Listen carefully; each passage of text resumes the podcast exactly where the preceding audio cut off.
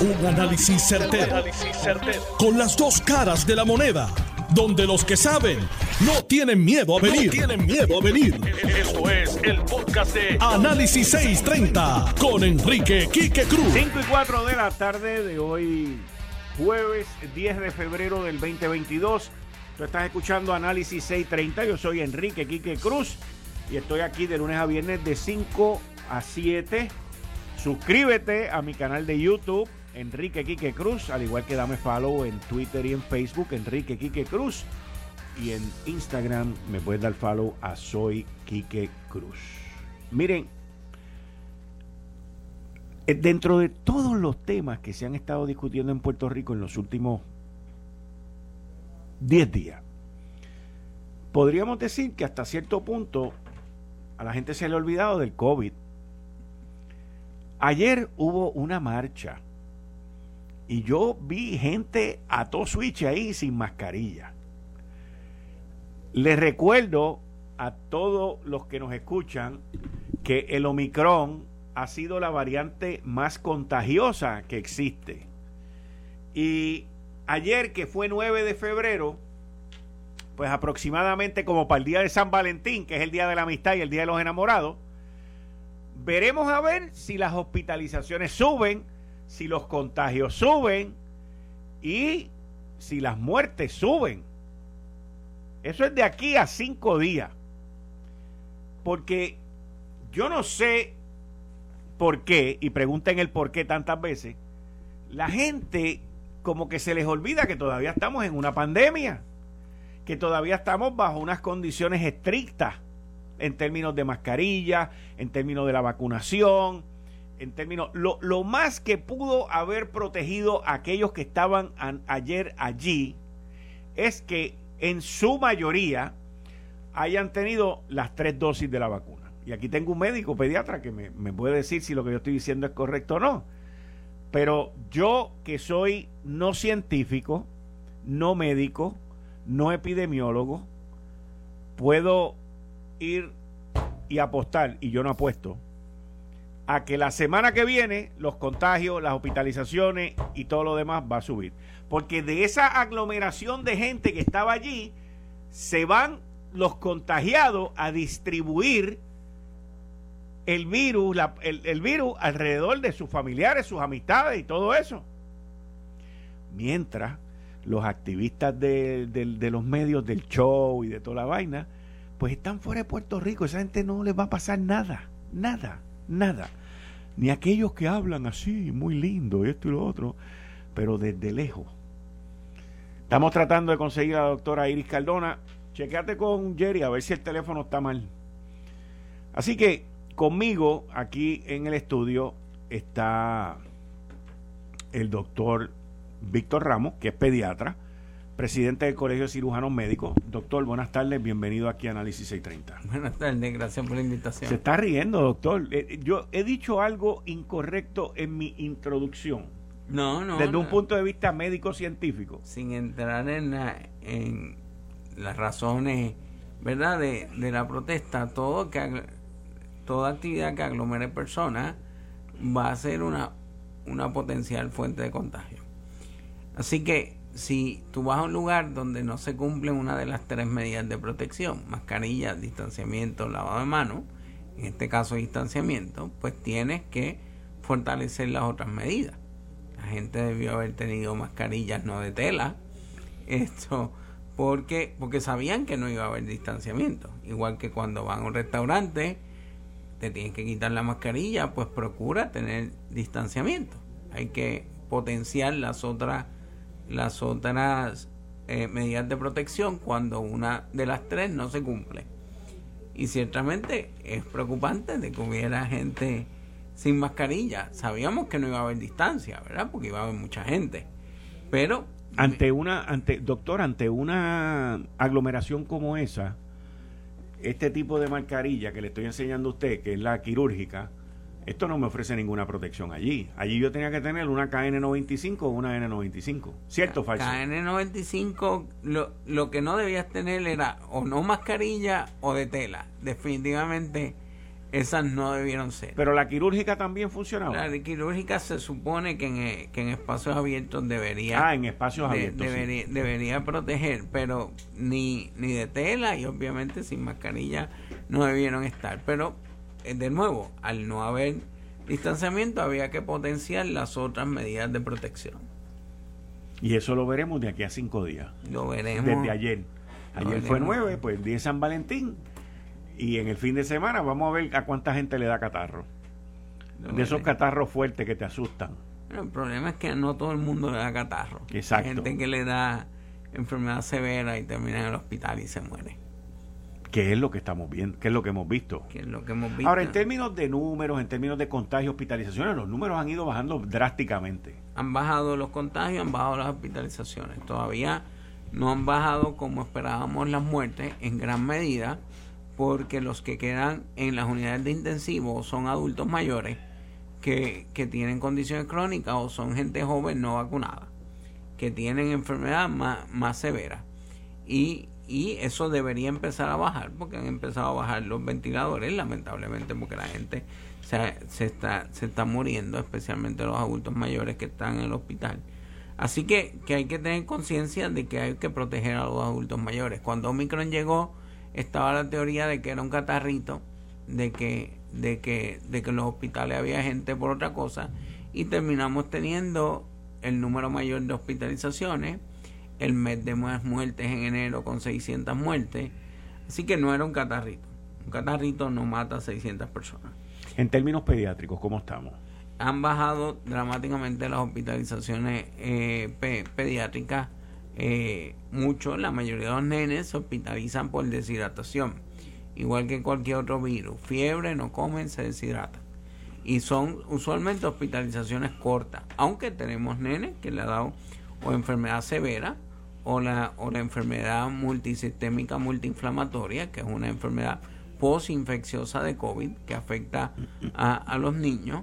Y, y esos pacientes pues sí pueden, pueden tener eh, terminar en el hospital y hemos tenido muertes pediátricas en Puerto Rico.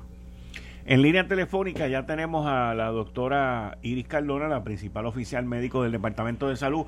Doctora, muchas gracias, buenas tardes y bienvenida como siempre aquí en Análisis 630. Buenas tardes, gracias por la oportunidad, por la invitación, por la oportunidad y saludos al colega eh, doctor Ramos. Igual, igual. Doctora, eh, una eh, en términos ahora de, desde el punto de vista del Departamento de Salud, la situación ha mejorado muchísimo en términos del COVID.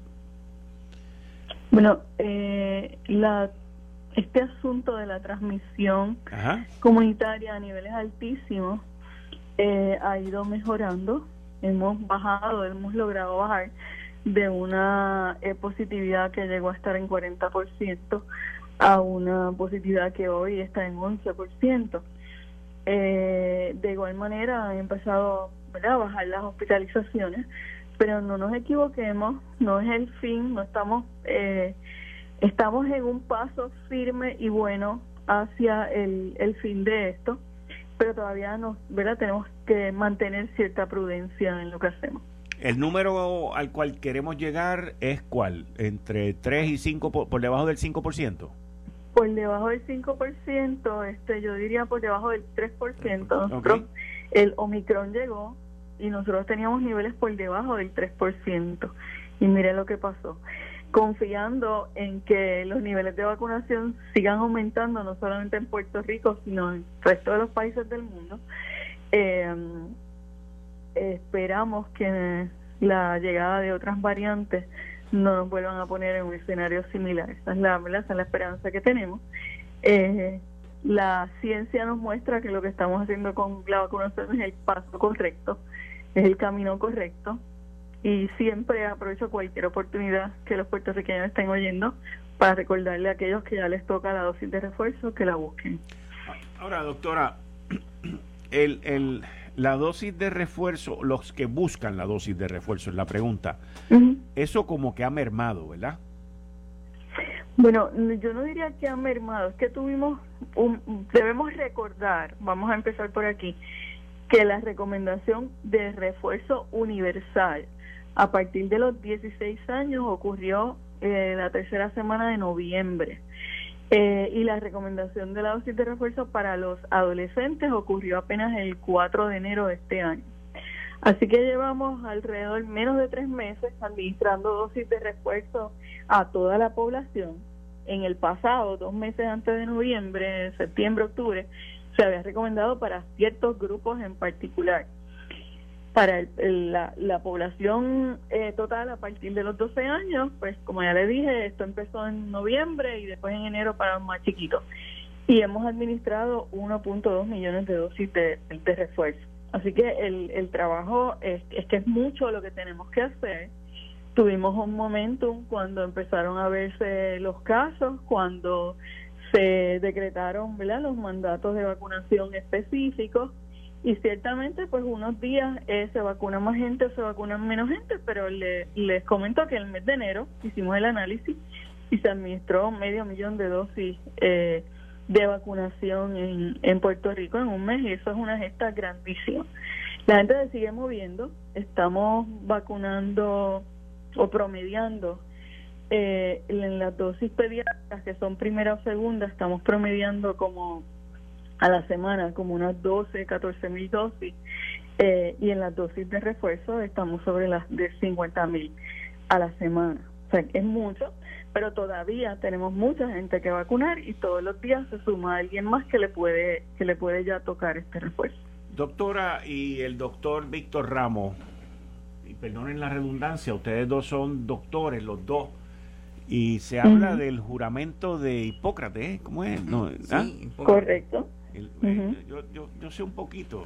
Digo, lo único que puedo decir es que hace como 30, 40 o 50 años estudié premédica y biología, pero Existen, ustedes dos eh, son médicos de, mucha experiencia. Hicieron el juramento de Hipócrates, que es salvar vidas. ¿Hasta ahí voy bien? Sí. Ok. Y, entonces, a mí me, me sorprende eh, escuchar eh, emisoras o medios de comunicación en donde están en contra de la vacuna, ya sea por cuestiones religiosas o cuestiones de ellos allá, de su mundo científico, porque ahora todo el mundo es científico en YouTube y en Google.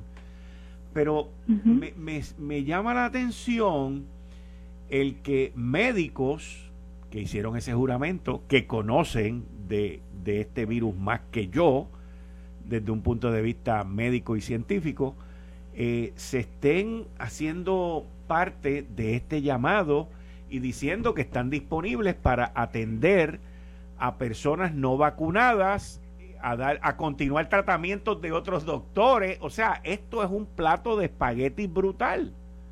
¿Qué tienen que decir ustedes dos sobre esos colegas? Bueno, son, son dos cosas distintas. Adelante. Primero, yo creo la, las iglesias y las comunidades religiosas han sido parte importante en este proceso de vacunación la mayoría de las iglesias apoyan el proceso. Hemos vacunado en iglesias de todas las denominaciones y, y, así que cuando hablamos de, de los religiosos, pues no, no es no podemos generalizar porque la mayoría ha estado... y, y gracias por decir eso, doctor. No incluyo a las iglesias, estaba incluyendo medios de comunicación eh, que están haciendo este llamado y están reclutando estos médicos para dar ese tipo de servicio a los no vacunados. Entonces, dos, en cuanto a eso. Primero, los hospitales y, la, y las salas de emergencia y urgencia le aplica la ley EMTALA y la ley EMTALITA para los CDT y, la, y, y ahí hay que atender a todo el mundo. Ahí no se puede dejar de atender a nadie. Eso es lo la, ahí. Entonces, los médicos que tienen oficina privada para asuntos no urgentes, para cita, e igual que cualquier otro negocio, se reserva el derecho a admisión y pone las reglas que entienda pertinentes a su oficina. Hay médicos que han puesto requisitos de, de que todo el mundo tiene que ir vacunado. Hay médicos que han puesto requisitos de vacuna o prueba. Hay médicos que admiten a la gente sin vacuna y sin prueba. Esto, lo importante es que la gente tiene que saber cuáles son las reglas de esa oficina. Y si un médico va a terminar una relación con un paciente que ya tenía, tiene que escribirlo por escrito y darle 30 días al paciente, darle servicios por 30 días y decirle otros médicos que hagan lo mismo.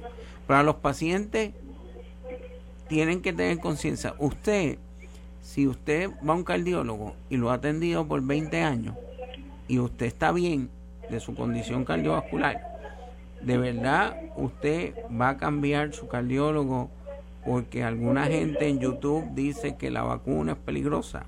Un montón de gente nos mm. hemos puesto las tres dosis y aquí estamos, no nos ha salido ni ningún brazo extra. Ni Yo por lo menos esperaba que me saliera un poquito de pelo, pero ni eso. Ni nada de eso. Así que, que, que los médicos pueden hacer su regla en su oficina, pero los pacientes tienen que estar conscientes de que conseguir un especialista no es fácil, de que conseguir un especialista que le maneje su condición, si usted lleva años estando, usted va a abandonar su especialista porque alguna gente dice en redes que, que vaya donde, donde otro que lo va a empezar a tratar desde cero.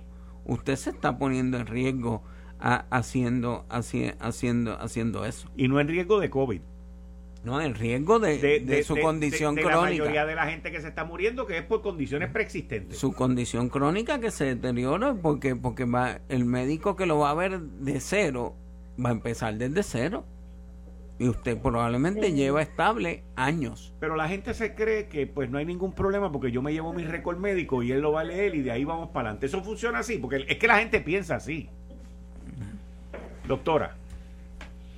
Bueno, eh, yo, yo puedo sonar un poco más filosófica eh, y, recordarle a, a, a, los residentes de Puerto Rico que los doctores eh, dentro de ese juramento decimos que vamos a comprometernos a dar el mejor estándar de cuidado, según lo recomiendan las instituciones y la comunidad médica. Y recordemos que eso es importante. Cambiar de médico no es tan fácil, no debe ser tan fácil, número uno. Pero, aunque puede haber diferencias en protocolos de tratamiento, realmente estas, estas reglas de por qué vacunamos o por qué damos X o Y medicamentos no salen de la nada, no es porque yo crea en una cosa o deje de creer en la otra, son estándares de cuidados establecidos y reconocidos en la comunidad científica. Y parte de ese juramento que usted mencionó incluye estar dispuestos a, ayudar, a sanar, a aliviar, curar, acompañar, pero basándonos en el mejor estándar de cuidado que esté disponible. Y en este caso, y en esta situación de emergencia, hay guías de tratamiento, hay guías de prevención y obviamente está reconocida como mejor estrategia la vacunación. Eso es lo que tengo que decir. Las dos vacunas principales que se están utilizando en los Estados Unidos, la de Pfizer y la de Moderna.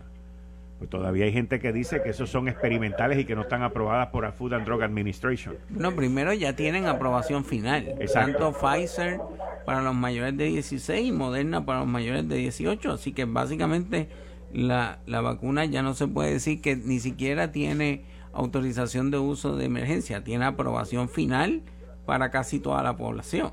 Así que el argumento de que era experimental, pues yo no sé dónde se le va a quedar ahora a, a, los antivacunas cuando ya se ha ido aprobando la, la, la, la, vacuna y realmente ese paso final más que la parte científica, analiza la parte comercial, que, la gente tenga la capacidad de distribuir la cantidad de, de vacunas o medicamentos que dice que puede distribuir, etcétera, que es, un asunto más comercial que, que científico. La parte científica ya la pasó hace rato. Y, y, la experiencia de, de, un año vacunando está ahí, de toda la gente que se ha vacunado y los beneficios que han tenido la, la, la, la, vacunación. La, vacunación. Así que, que, que, ciertamente las vacunas son seguras, son, tienen un, un, mecanismo que le hace tener, porque nosotros estamos usando la misma vacuna de que usamos para la variante original y funciona para ha funcionado para todas las variantes que, que ha habido. Eso usualmente no pasa con otras vacunas. O sea que todavía no sea porque yo leí hace poco, que creo que era Pfizer o Moderna, que estaban a punto de sacar una vacuna para específicamente Omicron.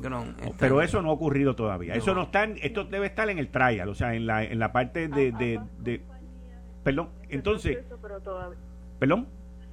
Sí, no, que ambas compañías están han anunciado que están en ese proceso. Pero, todavía no ha ocurrido. Exacto. O sea, lo que quiere decir que, porque es que me llama la atención lo que el, lo que el doctor Ramos acaba de decir, de que hasta ahora lo que hemos utilizado es la primera vacuna que se hizo, ¿correcto? Sí, correcto. Y, ha funcionado, y ha funcionado.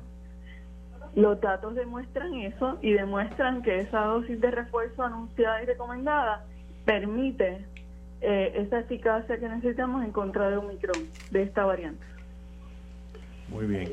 Doctora Iris Caldona, muchas gracias por siempre estar aquí disponible en Análisis 630.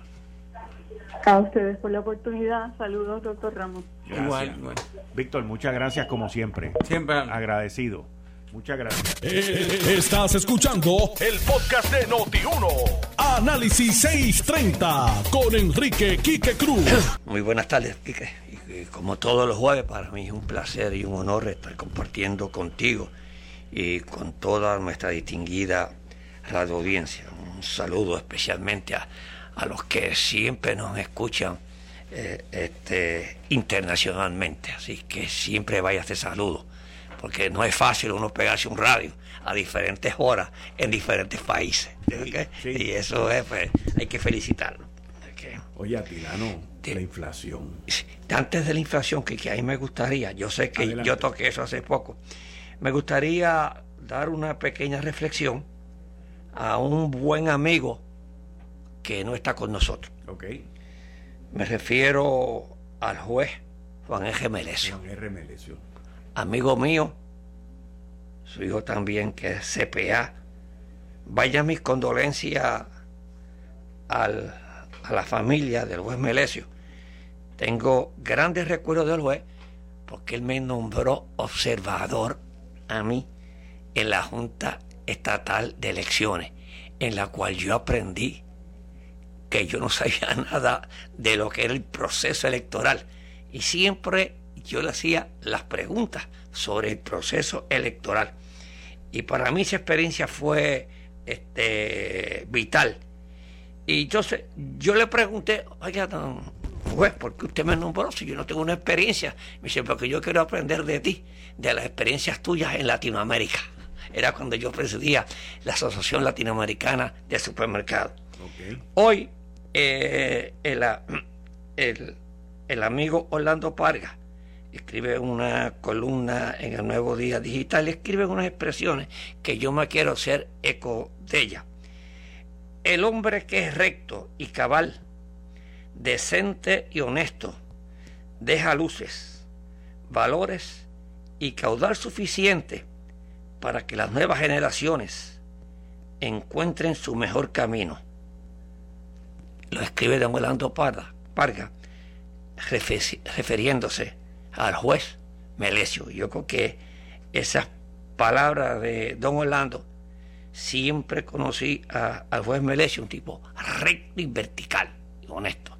Así es que vaya mis condolencias para la familia del juez Melesio. Nos unimos a esas condolencias, lo mencioné ayer y tuve la oportunidad de conocerlo, de platicar con él, de hablar con él en par de ocasiones. Y grandes recuerdos, un gran servidor público. Sí, señor.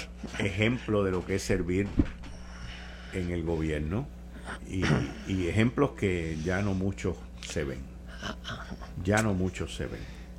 Bueno, hemos hablado aquí de la, de la inflación y siempre le hemos tocado someramente porque aquí en Puerto Rico no se le da eh, mucha importancia a ese tema y el gobierno en Puerto Rico no lleva este una, una buena auditoría sobre lo que es la inflación en Puerto Rico. Entonces nosotros siempre nos dejamos llevar por la inflación de los números que nos da Estados Unidos. Es porque allí en Estados Unidos eh, la llevan bien, bien y la observan demasiado, porque ahí es que entonces puede la, la Reserva Federal, si se calienta la economía, comienzan a subir los intereses, que es lo que va a pasar.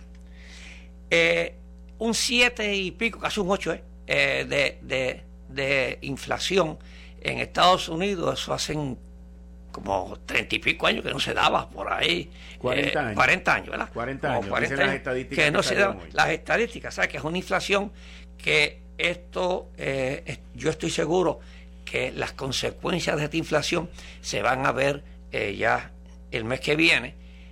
Yo, Desde 1982. 40 años. Sí después de la gran inflación aquella que el prime rate se puso al 20%. Pero esto fue por, por, el embargo eh, petrolero. Sí. O sea, que fue tarde en los 70, pero yo me acuerdo de esto. y esto es por la pandemia. Siempre hay algo. Yo me acuerdo que los intereses se pusieron al 21%. El prime se puso al 20%, yo me acuerdo. Entonces, eh, lo que va a hacer ahora, estoy seguro que paulatinamente la reserva va a ir este, subiendo sus intereses para que se baje un poco el consumo. Yo, eh, en Puerto Rico, eh, yo estaba hablando fuera del aire, en Puerto Rico para mí puede ser más, porque un 2,5 o un 3% más que en Estados Unidos. Fíjate que somos una isla. Eh, los fletes que, estamos trabajando, los fletes han subido increíblemente, especialmente, especialmente los, los asiáticos han subido, eh, este, se han triplicado. ¿okay? Y eh, también en el sector de alimentos, que es bien especulativo, es cuando más se ve la, inflación. Si es que este, el gobierno tendrá que poner ciertas medidas y a ver estas inflaciones, entonces la demanda de, de los sueldos bajitos como son los, empleados públicos, los que ganan poco, pues entonces no pueden, eh, no pueden subsistir con esos sueldos tan bajitos. Y algunas veces le aumentan un 5%, un 6%, como hizo el Seguro Social, que aumentó creo un 5%. Ya la inflación se lo chupó. O sea, ya eso no va a impactar al que recibe. Así que yo, creo que eh, veremos eh, este, una subida de intereses para el mes que viene. Así que yo le aconsejo que los que tienen por cejar una hipoteca o tienen un préstamo o algo, que lo cierren de inmediato porque los intereses van a subir. Sí. Ahora el costo de vida pues se está poniendo insostenible. Sí, entonces ¿qué pasa? El que el que no se le aumenta el sueldo, el que el que tiene un sueldo, por ejemplo, este, como los maestros, como los servidores públicos, que no se han aumentado, que no se ha hecho justicia, la policía. Oye, este, hay, que, hay que mirar cómo es que se le va a, hacer justicia a esos empleados públicos. Yo, yo tengo una cosa, que yo, aquí todo el mundo, eh, creo que el, lo que hizo el gobernador, que le va a aumentar los mil dólares a, los, a los maestros, pues yo creo que una justicia social es loable las cuestiones.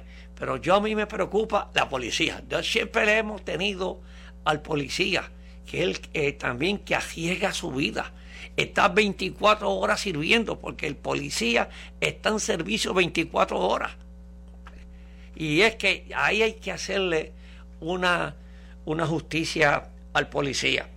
Este, ¿De dónde sale el dinero? Bueno, ahí está, ahí es que está el problema. Pero mira cómo es que sale el dinero con, con las presiones. ¿Por qué hay que esperar a que se tire a la calle los maestros, hagan, hagan este, eh, se afecten eh, los estudiantes que, que no le dieron clases? Oye, cuando tú tienes una necesidad para tú utilizas cualquier mecanismo que esté en ley para tú oírte, para que te oigan, para que, para que el gobierno te escuche. Y, y entonces esto dio resultado.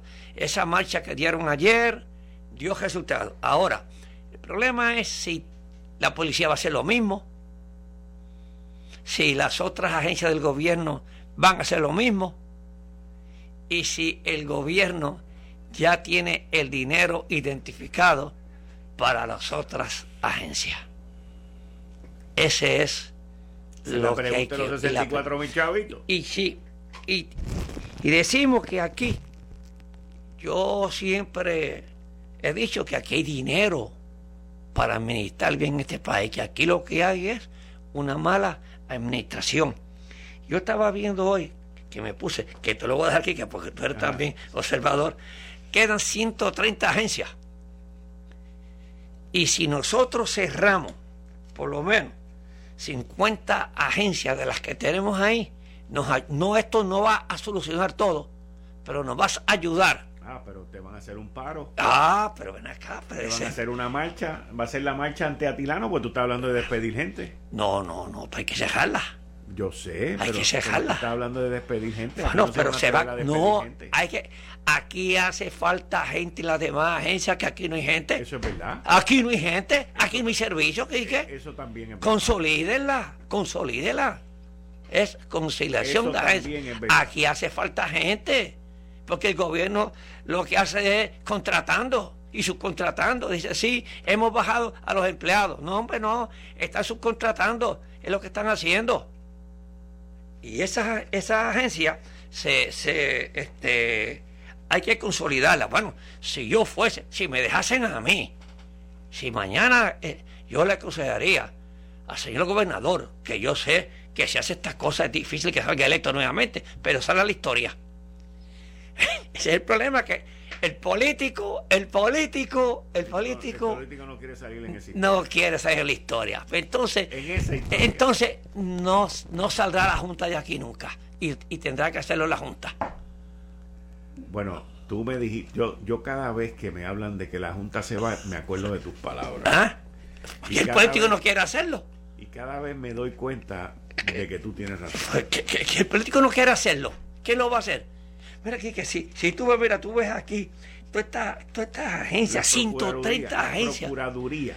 no, las procuradurías, olvídate. Es más, yo empezaría a. Es más, yo voy a empezar por la primera. Eh. Te voy a dar un ejemplo. Bueno, yo empezaría Administración de Asuntos Federales de Puerto Rico, PRAFA. ¿Eso se lo inventaron quién? Ah, los políticos para hacer políticas allá. Quien se lo inventaron fueron los populares. Sí, señor. y los PNP. ¿Y los PNP? ¿Qué pasó? de ahí nació Nidia Velázquez, papá. Es correcto. ¿eh? De ahí nació Nidia Velázquez. Y, mira, y mira dónde está pero construyendo la estadidad ah. al mil por ciento. No, pero hasta, hasta los cabilderos de la estadidad dicen que no está haciendo su trabajo, Prafa. ¿Y qué hace Prafa? Fíjate, yo, ¿Ah? yo, te puedo hablar. Bueno, no, pero espérate, espérate, espérate, Te voy a hablar de no mí. No podemos discutir de la, de, la agencia. Te voy a hablar de mí, te voy a hablar de mí, te voy a hablar de mí. Y una experiencia que yo tuve con Prafa, una experiencia personal, que la gente no conoce. Ese fue el gordito que tenía. Sí, el tigre. el, tigre, el tigre, el tigre, personas. El tigre, el tigre fue, el tigre fue un tremendo director de Prafa. Porque el tigre, el tigre me dijo a mí, me dijo a mí, que Prafa no solamente está para, como tú mencionas, cabildear y ese tipo de cosas, el tigre me dijo a mí que Prafa estaba para defender los derechos de los puertorriqueños. Ah, ese es el invento del tigre para justificarse con todos no, ellos, los no y todos ellos. Oye, aquí que no, no, no, no, no, no. fue invento. Yo tuve un problema, yo tuve una situación. Yo lo sé que tú me lo dijiste. Y, yo te lo conté. Y, está de acuerdo, voy a entrar en el detalle. Estoy de acuerdo. Pero eh. todo el mundo me dijo que llamara al tigre. Y yo personalmente te digo, yo dije, ¿pero qué va a hacer el tigre? Y el tigre fue allí y dijo, yo vengo en representación del gobierno de Puerto Rico. Del gobierno de Puerto Rico a defender un puertorriqueño. Por lo menos. Y lo defendió. Por lo menos. Porque estaban, estaban cometiendo un acto de discrimen. Está muy bien. En Estados Unidos. Sí. Pues seguro que sí. Ellos se discriminan ellos mismos. No digas eso. La verdad. No hay, no hay gobierno perfecto. Pero anyway. Entonces, lo que hay que hacer es, yo, yo gobierno, pues yo haría, eh, el gobernador haría un comité bueno, bueno, momento. para, ten cuidado, para, ten cuidado, que tú fuiste, tú fuiste, miembro de uno y después pero, te dieron para atrás. Eso estoy diciendo, esa es otra cosa. No, y ustedes vinieron eh, con buenas ideas y buenas cosas y eran tan malas políticamente que le dijeron nos vemos, adiós, y nadie se despidió ni le dio las gracias. ¿Y quién las implementó? Nadie. Alejandro después de unas cuantas. Bueno. Ah, tú. Pero el problema es, hay que hacer algo. Porque si no hay desarrollo, todo el mundo dice, oye, sí, cómo no, eh, el dinero va a aparecer si hay desarrollo económico, porque estamos buscando dinero ahora federales. Y si no hay desarrollo económico. O si cortan los fondos federales. O si cortan los fondos. ¿Ok? Entonces, ¿qué hay? Lo que vamos a caer nuevamente en la quiebra. Vamos a tener un partido, eh, un país en quiebra. Pero no hay que quitarle, Quique, que si nosotros hacemos, el gobernador que sea, se pone. Toda, mira, estaba viendo allí la ama. Todavía existe la ama aquí, chicos. Todavía existe. Ah, y cuidado que nosotros hemos, hemos, el día del astronauta. ¿ah? El día del astronauta. El día del astronauta. Eso es lo que es eso. ¿ah? Eh, entonces tuve un montón de. El ombudsman, tuve todas esas cosas. ¿Qué hace el ombudsman? Pero eso es poner alguna. Pero yo las tengo todas aquí. Y algún día tú que escribes en, en, el periódico El Nuevo Día. Con eso yo escribo una. Con esa yo te voy a para que tú veas todas las innecesarias que hay. Y va a. Entonces, yo sé que vamos a tener después. Porque todavía tenemos 78 municipios. Yo no sé para qué queremos tantas cosas. Y tenemos, oye, que yo sé que a las seis vienen nuestros amigos, los legisladores, que yo, con todo el respeto, de estos dos distinguidos amigos buenos, que son excelentes panelistas, pero yo no creo en que nosotros necesitamos 78 legisladores todo el año. ¿Para qué? ¿Para qué? entonces salen esos proyectos locos que algunos legisladores, ¿ok? Se tiran y entonces tenemos eso. Y, es, y eso es mala administración. Y si nosotros queremos verdaderamente llegar a Puerto Rico, oye, para que, para que Puerto Rico sea, si es que llegue a ser, eh, especialmente los más que nos escuchan a nosotros, son los amigos estadistas, los que creen en la estadidad como tú, hermano Quique. No vamos a coger, Estados Unidos no va a coger un Estado quebrado ni embrollado, ni mala administración. Oye, y con esta burocracia que tiene, dice, no, esto tiene que, primeramente, tiene en las palabras que nosotros decimos los empresarios, usted tiene que sanear sus finanzas. Y Puerto Rico tiene que sanear sus finanzas para que parezca dinero para los servidores públicos. ¿Y cómo, y cómo tú ves ahora que tú estás hablando de sanear la finanza y todo eso, ¿cómo tú ves, por ejemplo, que en la legislatura se, legisló ya una disposición para que los legisladores de distrito repartan 50 Ay, que voy ahora? Ay, me lo sacaste. ¿Ah? No te adelantes los temas míos. No, porque estamos hablando de sanear. yo no sé. Estamos hablando de sanear. Eso que yo te digo que hay que eliminarlo. ¿Cómo? ¿A los legisladores o el barrilito? No, a las dos cosas. El legislador tiene que ser el legislador como es. Los padres de la constitución de Puerto Rico, lo que hicieron esta constitución, no eran legisladores a tiempo completo, eran legisladores parciales. Lo que se llamaba era el legislador ciudadano, el que iba a servir allí. Oye, yo no digo que los que están ahora no sirven, o sea, que son servidores también, pero no necesitamos tantos legisladores. Entonces ahora tenemos un bajilito especial. Es que no parece que Puerto Rico esté en bancarrota, hermano. 25 para la Cámara y 25 para el Senado. ¿Para qué quieren esos legisladores ese dinero? ¿Para qué? Para hacer política. No digas eso. Pero que se lo digan los alcaldes que lo hacen más.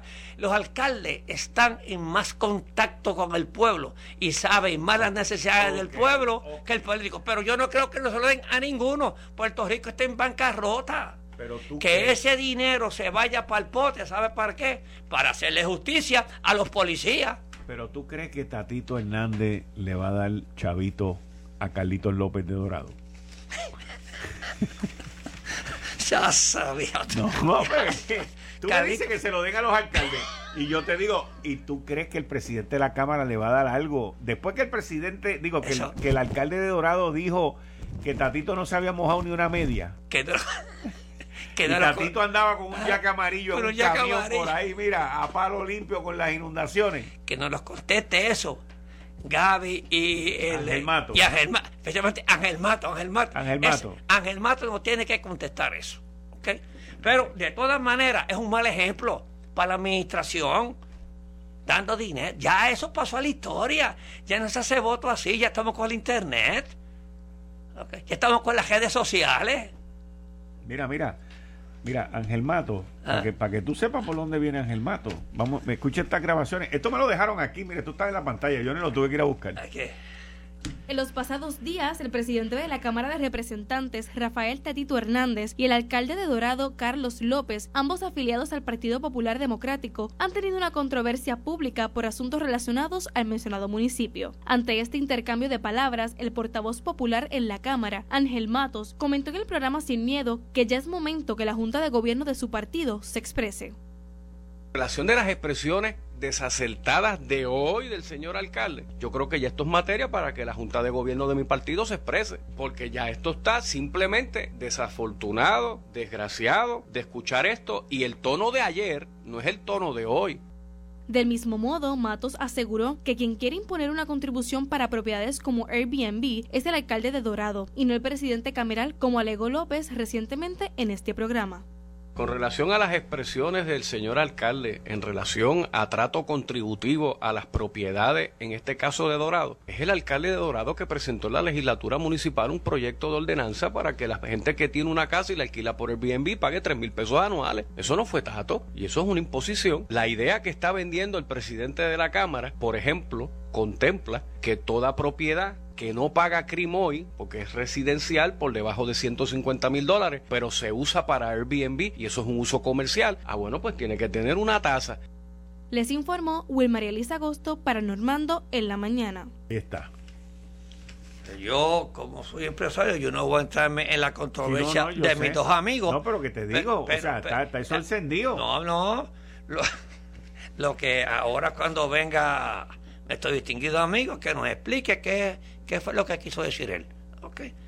Pero yo quiero decirle, eh, antes que él venga y después que él venga, que yo estoy en contra de que se le asigne esos 50 millones de dólares para distribución de la, eh, de la eh, del Senado y la Cámara de Representantes para hacer política lo más seguro pues van a comprar neveras esas cuestiones. Ahora con las inundaciones van allí y le asignan, se toman, se toman eh, una fotografía. Eh, todas esas cuestiones. Ese dinero no es para eso. Puerto Rico está en unas condiciones económicas que los legisladores tienen que dar ejemplo de la buena administración para Puerto Rico. Y con esos 50 millones es un flaco ejemplo de mala administración al pueblo de Puerto Rico. Aquí no ha pasado nada. No, porque aquí no pasa nada. Pero eso lo tiene que aprobar el, gobernador, esos 50 millones. Sí. ¿Y tú crees que el señor gobernador va a aprobar esos 50 millones? Yo creo que sí. No, el, señor gobernador está actuando como un buen administrador. Está haciendo justicia a los maestros. Tiene que hacerle justicia a la policía. Tiene que hacerle justicia a los bomberos y él no va a permitir esa mala administración. Porque sería un mal ejemplo para él aprobar esa legislación. Vamos a ver. Vamos a ver. La discutiremos tú y yo aquí. Sí, después, después que pase el proceso legislativo, vamos a ver qué pasa en Fortaleza. Esto fue el, podcast de Notiuno. Análisis 630 con Enrique Quique Cruz. Dale play a tu podcast favorito a través de Apple Podcasts, Spotify, Google Podcasts, Stitcher y notiuno.com.